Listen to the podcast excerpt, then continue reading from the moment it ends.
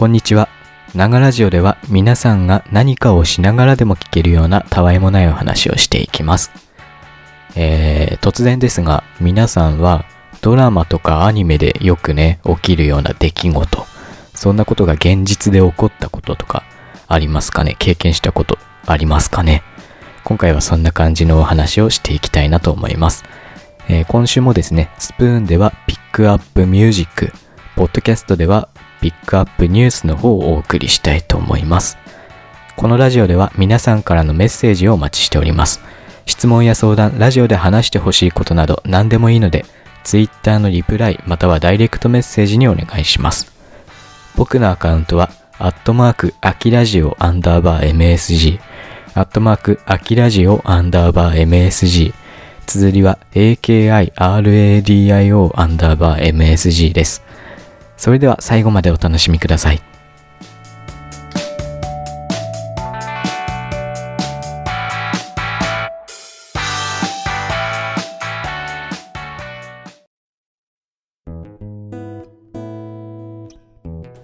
木曜日の夜の出来事ですね。スプーンライブをやりまして、えっと、22時から24時までですね。だから、夜の12時くらいの出来事。えっと、スプーンライブ終わって、ふーってなってね、あの、スマホいじりながらテレビをつけたんですよ。まあ、もう寝ようかなとも思ったんだけど、あの、寝る前のさ、なんとなくテレビつけてスマホいじる謎のね、ふーって、一日終わるなっていうなんか休憩の時間みたいなのあるじゃん。それですよ。で、まあテレビつけたらね、まあその時間帯ってさ、あんまり面白い番組やってないから、あの、あれなんですけど、日テレ系列のね、番組がかかって、ドラマがやってたんですよ。で、まあね、他のチャンネル映しても別に面白くないから、これでいいやって思って、適当にかけてね、スマホいじってたんですよ。で、そのドラマだったんですけど、あの、恋愛系のドラマだったんですね。で、後々ね、何の番、なんていう番組かって調べてみたら、ギルティ、この恋は罪ですか？っていうドラマだったんですね。で、第8話だったのかな？俺が見たのが。今までね、もちろん見てないですし、その回をね、偶然ね、なんとなく見たわけです。でね、その回だけ見ても、ギスギスドロドロっていう感じのドラマね、思いっきりドロドロのドラマだったんだよね。なんかね、登場人物全員に裏の顔がありそうみたいな。なんか、全員不倫とか浮気してそうみたいな。そんな感じのね、恋愛ドラマで、だったんですね。なんか、メンヘラみたいな女性が出てきたりとかね。うん。で、恋愛ドラマってね、全然俺見ないんだよね。あれ恋愛ドラマって言っていいかわかんないけど、逃げるは恥だか、なんだっけ、逃げるは恥だが役に立つか。あれは見ましたね。うん。そんくらいしか見ない、マジで。で、でも結構サスペンス系はね、好きだったりするので、なんかそういう一面もね、そのドラマにはあったんで、まあ見てたんです。で、とあるシーンがあったんだよね。あの、夜に女性がとある公園に行って昔のことを思い出すんですよ。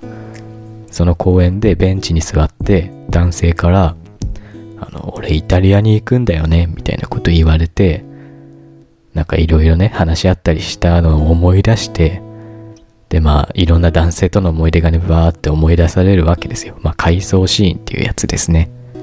で、まあ、その公園に思い出しながらいたら、その男性がね、現れるんですよ、そこに。ね？で、なんかその男性が、ここに来たら君と会える気がして、みたいなことを言うんですね。おいおいおいって、俺ね、なんでね、恋愛系のドラマあんま見ないかっていうとね、そういうのがあるからなんだよ。ありえないじゃん、そんなの。なんか、リアリティがないっていうかね。うん、まあそれがいいっていう人もね、いると思うんだけど、だからあんまり見ないんだよね、俺。で、そんなのさ、ほぼほぼあり、ありえないじゃん、そんな思いがね。偶然、つながり合って、その場所に行きたいって思って会うってね。で、やっぱり作り物だからあり得る話ですよね、そういうのは。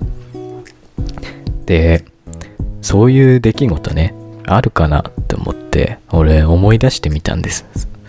で、そしたらね、その、作り物っぽい出来事、一個思い出しましたよ。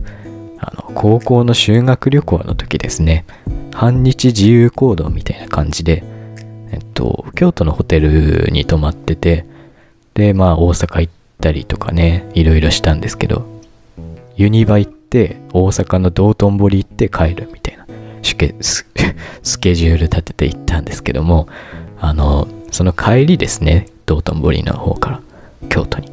あの、20代くらいの女性がね、自分の隣に座ったんですよ。で、しばらくしたらね、あの、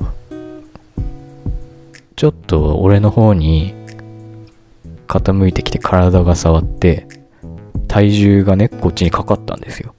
お、どうした？みたいな感じでさ、あの、でもね、すぐパッて戻ったんで、あ、この人眠いんじゃないかな？って思ったりしてね。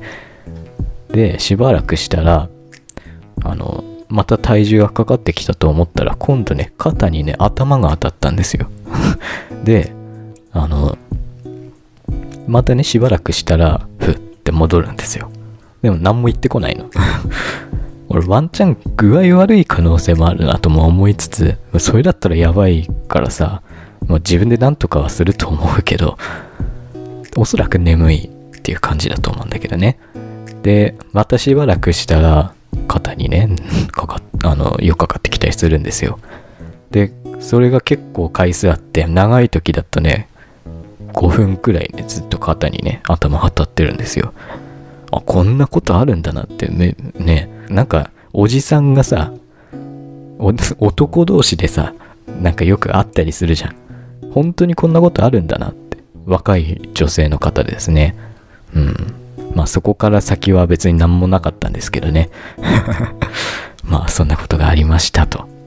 だからね、案外作り物ってね、決めつけるのもあれかもしれないですよ。もしかしたらあるかもしれないです。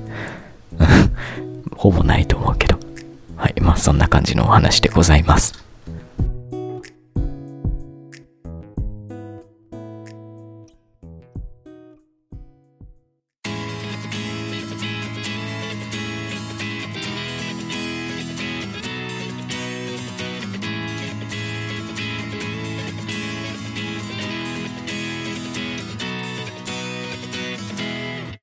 続いてはこちら。続いてはこちらのコーナーです。ピックアップニュース。このコーナーでは最近のニュースをピックアップして紹介するコーナーです。今回取り上げるニュースは、迷惑 YouTuber 逮捕というニュースですね。まあ、結構皆さん知ってますよね。あの、ネットニュースだけじゃなくてテレビのニュースとかでもね、その人がコロナに感染してたっていうことで結構大きく報道されたと思いますね。えもちろんね、今回この人がやったこと、やってることっていうのは迷惑だからね、悪いということは皆さんも十分知ってると思います。なのでちょっと今回は違うね、観点のことを取り上げたいと思いますね。今回のニュースのこの報道の仕方ですね。YouTuber 逮捕ではなく、迷惑 YouTuber 逮捕っていう風にね、なってるんです。この報道の仕方からね、YouTuber っていう言葉の印象がね、だんだん変わってきてるのではないかなと俺は考えますね。俺はね、2013年とか4年とかから YouTube が好きで、YouTuber の動画を見てたんですけども、その時はね、全然 YouTuber 何それっていう感じの、まず言葉がね、世間に広まってない状態だったんですね。で、2015、6年くらいですね。そのあたりからね、なんか逮捕されたりだとか、事件を起こしちゃったりする。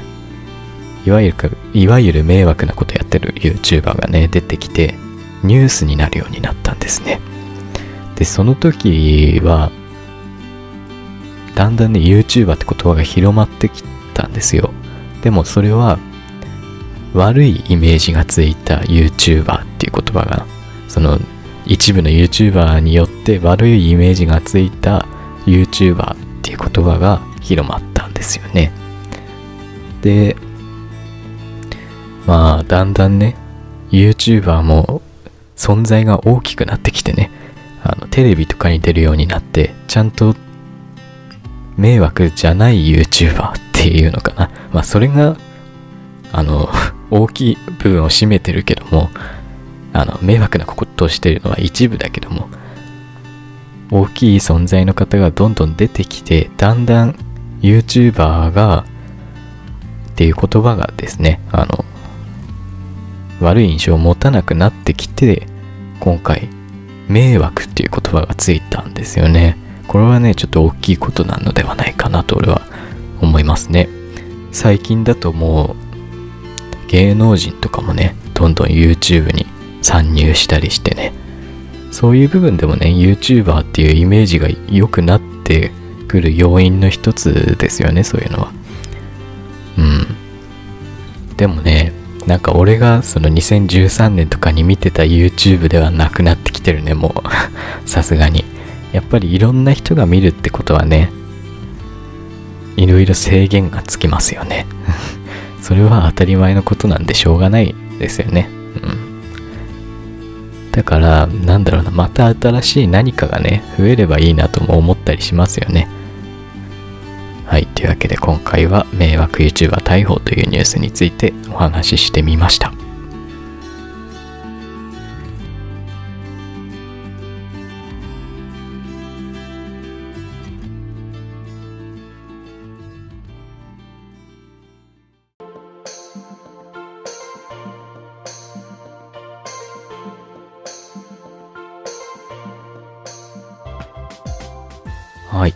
えー、今回お送りしてきましたが、えっと、最近のお話をしますとね、あの、ライブに来てくださる方、スプーンライブに来てくださる方がね、だんだん増えてきまして、ありがたく思っております。まあ、楽しくやらせてもらってますね。あの、これ、ポッドキャストでね、お聞きの方もいると思うんで、まあ、スプーンのアプリ無料ですので、簡単な登録すればね、あの、聞けますので、えー、ぜひね、アプリダウンロードしてお聴きください。パソコンのサイトからでも聞けると思います。えー、僕の配信はですね、毎週木曜日の22時から24時を予定して行っておりますので、ぜひお聴きください。このラジオでは皆さんからのメッセージをお待ちしております。質問や相談、ラジオで話してほしいことなど何でもいいので、Twitter のリプライまたはダイレクトメッセージにお願いします。僕のアカウントはアットマーク、アキラジオアンダーバー MSG、アットマーク、アキラジオアンダーバー MSG、綴りは AKIRADIO アンダーバー MSG です。最後までお付き合いいただきありがとうございました。次回のラジオもぜひ聴いてください。それでは、じゃあね。